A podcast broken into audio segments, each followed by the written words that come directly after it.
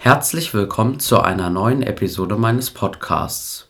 Heute bespreche ich den Film Coffee and Cigarettes von Jim Jarmusch aus dem Jahre 2003.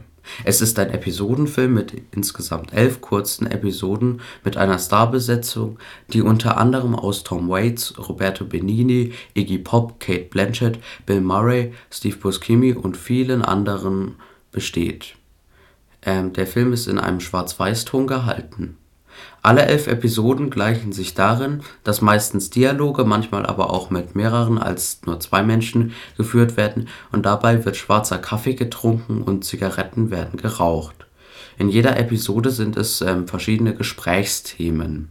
In einer Episode diskutiert zum Beispiel Tom Waits mit Iggy Pop über das Rauchen und ähm, äh, die gesundheitliche Auswirkung. Iggy Pop ähm, sagt dann, dass er Nichtraucher wäre und denkt sich dann, weil er ja ein Nichtraucher ist, ähm, kann er ja wieder eine rauchen. Und das ähm, war auch so ein das auch so ein wenig der Witz. Dann geht es in einer anderen um ähm, Zwillinge und in einer anderen Episode geht es halt wiederum um Cousins.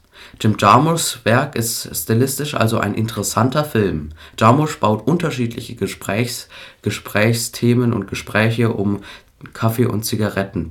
Rückblickend ist es ein durchaus interessanter und unterhaltsamer Film. Das war auch schon meine Kritik zu Coffee and Cigarettes von Jim Jarmusch aus dem Jahr 2003. Ich hoffe, es hat euch gefallen. Bis zum nächsten Mal. Viele Grüße, euer Johannes.